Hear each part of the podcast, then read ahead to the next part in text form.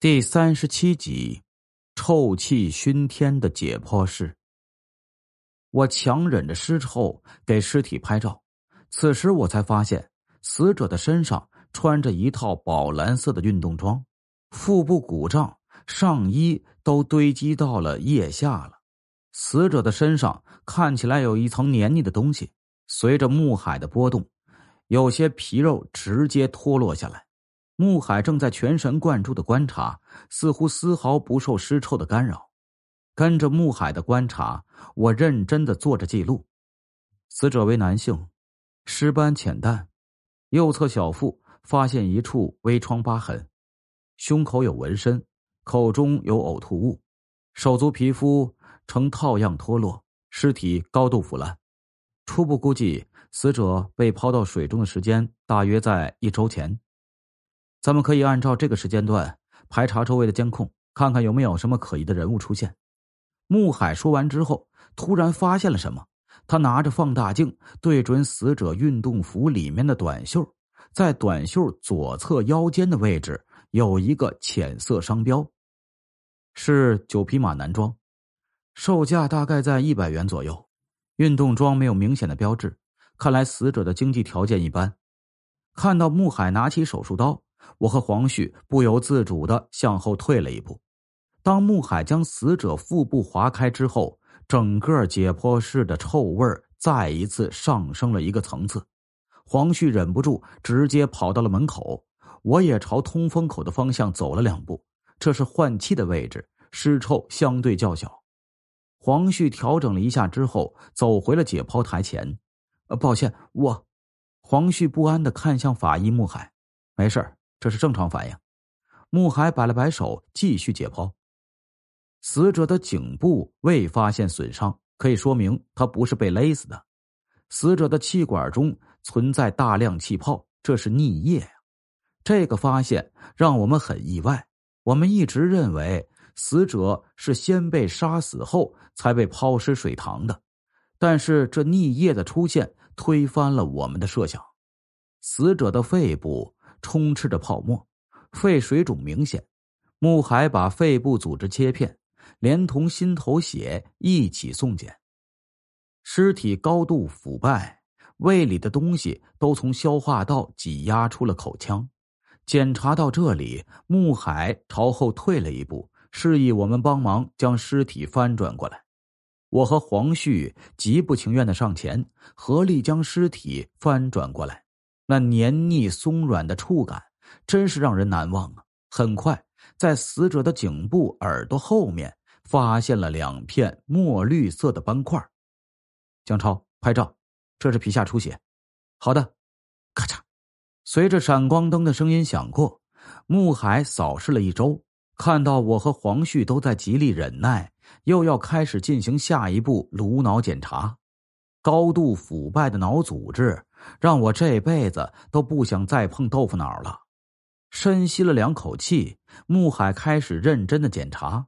死者的头部和面部都肿胀异常，很难发现有什么外伤，所以第一步必须先剃掉头发。这门手艺是法医的必备技能之一。看着穆海娴熟的动作，我和黄旭都自愧不如啊。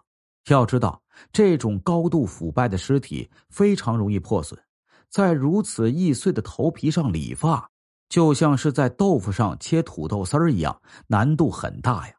眨眼的功夫，头发便被剃光了。在死者的左侧头部，一处深紫色水肿出现在我们的视野中，水肿表面的皮肤已经脱落，呈现中空状，这是典型的机械性损伤。从外观上判断，造成外伤的凶器应该是一个棍子。根据手上情况推断，这应该是木棍。如果是金属，恐怕头皮就不在了，头骨也会遭到重创。我赶紧拿起相机拍照，这个发现让我们都非常高兴。切开皮下组织，颅骨相应的地方出现了凹陷性骨折。穆海没有迟疑，继续开颅。整个脑组织已经成了一堆粘稠物，不过左侧头部组织还能看到一些暗红色。做完了脑组织的检查，穆海已经有了推论：死者应该是被人从后面用木棒一类的东西打晕，然后被浸入水中，最后溺水而亡。理由就是刚刚检测到头部的伤痕，以及身上没有抵抗的痕迹和约束性伤痕。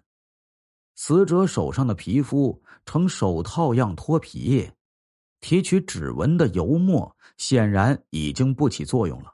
尸体的手臂非常滑腻，根本就无法下手，所以黄旭手拿油墨，不知所措的站在那里。穆海深吸了两口气，然后冲黄旭示意。我来吧。说完，穆海用手捏住了死者的手腕，用手术刀在死者的手腕环切了一周，向上轻轻一撸，整个手部皮肤就像摘手套一般都脱落下来。下一刻，手套就出现在了穆海的手掌上，蘸上油墨。穆海快速提取了指纹和掌纹，然后将手甩到了旁边的台子上。我和黄旭忍着恶心，在心中啊，将穆海狠狠夸赞了一番呢。这样的工作态度和专业水平，真是让我们大开眼界了。收拾完后，尸体被装进了袋子，送到了冷冻室。当然，我们的工作仍在继续。高压锅不断发出声响，那里面是死者的肱骨，除去血肉，是为了更好的判断死者的年龄。黄旭上前把解剖台清理干净，然后把煮好的骨头送去进行下一步的化验。我们几个人第一时间冲进了浴室，大家很有默契的洗了至少半个钟头才出来。即便如此，大家依然会觉得自己身上有那种尸臭存在。黄旭已经悄悄吐了三四次了，脚步有些虚浮，脸色惨白。等我们收拾好回到办公室，穆海已经开始下一轮工作了。按照计算，年龄应该在二十三岁到二十六岁之间。黄旭也立马走到了电脑前，将所有的资料录入电脑，部分照片进行彩打。死者身上最特别的地方就是那个纹身，图片经过分析处理之后，发现是四个字：永不言败。下面。还有两个英文字母 D 二，尸体被抛入水塘前应该经过冰冻储存过，所以在水中腐败的速度才会加快。实际上，抛尸的时间应该是在三到五天前。通过这一点，我们推测出，凶手应该用过大型冰柜储藏过尸体。如果是在家中，那么凶手住的房子应该不小。至于进一步的结论。要等死者的组织切片被分析完成之后，才能知道详细的推论。